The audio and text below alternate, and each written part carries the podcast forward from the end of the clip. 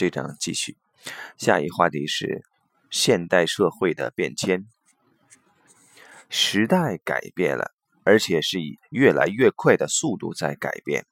但改变的主要是外在的有形世界，至于我们的内心世界、态度和感觉，特别是我们的潜意识及意识的深层面，是否也随着外在世界一样有大幅改变，这就无人可知了。我们唯一可以确定的是，即使会改变，这也需要长久的时间来进行，因为存在于你我内心深处的是几千年来随着人类进化演变而形成的东西，并非会随外在世界的不同而改变。许多出自潜意识的行为以及人体内的化学作用过程，都是几千年来就深植于细胞中。即使这些行为和过程在今日社会中有不同的解释及应对态度，我们身上存在着两个相互冲突的世界：一个是由人类千年来的古老经验及潜意识所主宰的世界；另一个则是透过有意识的调整、应对和言行举止而构成的世界。现代社会变化越快，我们内在的冲突就越大。除非能清楚认识潜意识主宰的内心世界，了解古今以来的变化，忘却过去的教条，并且活在当下，才能减少我们内在的冲突。但人无法百分之百摆脱潜意识的世界。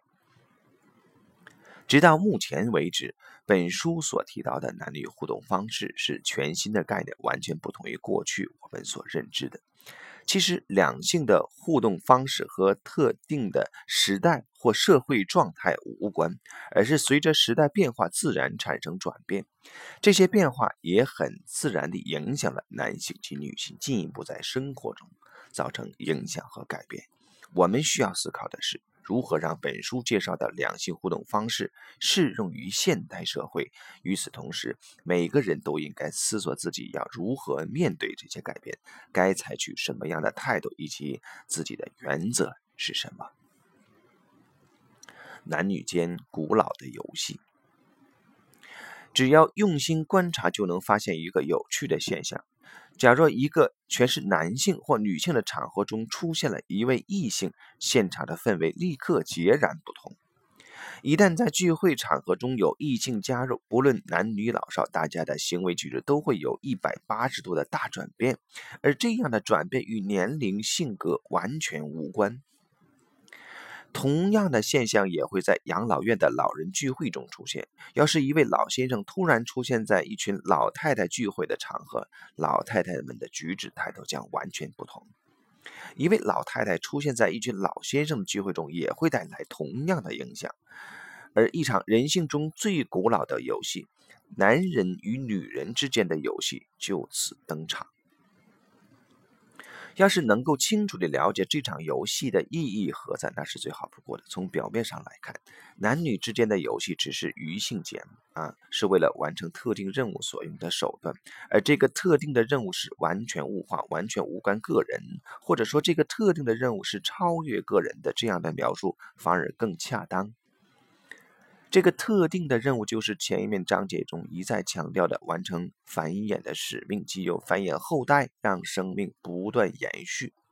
我们是这场游戏中的游戏者，这是一场远在原始人时代就存在且不断演化蜕变而来的游戏。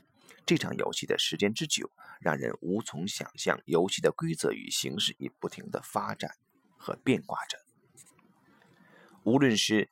在久远的祖先，亦或当代男女之间，这场游戏一再上演。游戏因此早已深植于人类的细胞中。坠入爱河、恋爱中的脸红心跳、失与受的喜悦、对性爱的渴望及欢愉的戏码轮番上阵，全在这场千万年来流传下来的男女游戏中不断上演，也确实证明了这是极为有效的手段，顺利达成万物繁衍后代的重要使命。用繁衍后代的方式来确保人类物种的生命延续，这是男女关系的基础。而交换的愉悦、爱情以及其他影响关系发展的因素，都是完成繁衍后代使命的手段和媒介。这些因素各有其成因、起源及意义。并且各自以不同的特性在不同的过程中出现。换言之，他们的最终目的是要完成生命的繁衍延续。至于在繁衍后代的过程中，个人是否感到欢愉，并不是最重要的。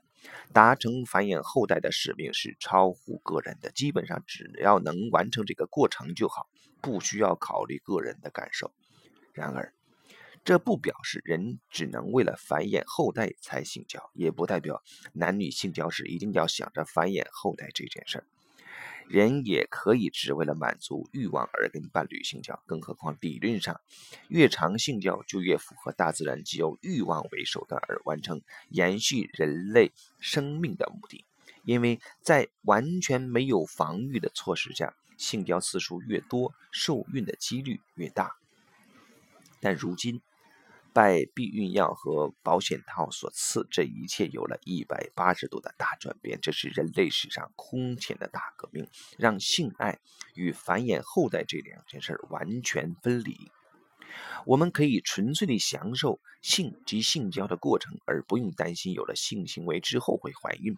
性交不再是为了繁衍后代，这已成为毫不相干的两码事了。说的更明白一点。我们可以有性行为，也可以随心所欲的性交，但不会怀孕。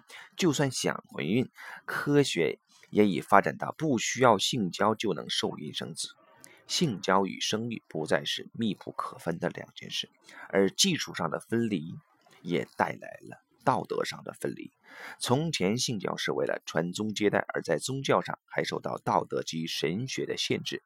但现在，即便是教徒。不是为了传宗接代的性交，也不再被视为有罪了。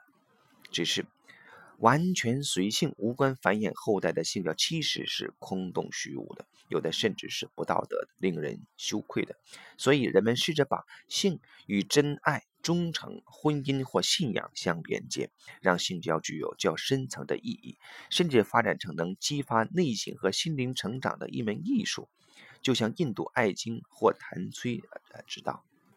啊，或弹催之道，游戏规则的改变会对男女关系有什么影响？目前还无法预见。唯一可清楚知道的是，基本上这也改变了男女关系的发展。在此，我不评论这个发展变化是否有其意义，但改变已是存在的事实，变化已经发生了。我们能做的是接受变化，并且做出调整和适应。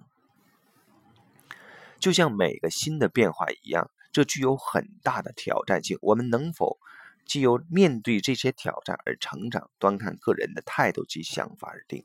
但急着拥抱新事物而一味磨灭旧有的传统，或是忘记生命的源头，忘记性交最原始的意义是繁衍生命，忘记这些动物性的本能都深层在你我身上的话，注定失败无疑。相反的，硬是闭上双眼，不愿看见改变，或是基于道德不愿意接受改变的事实，这样的人也跟不上时代的变化，迟早会被淘汰。好，这一节就先到这里。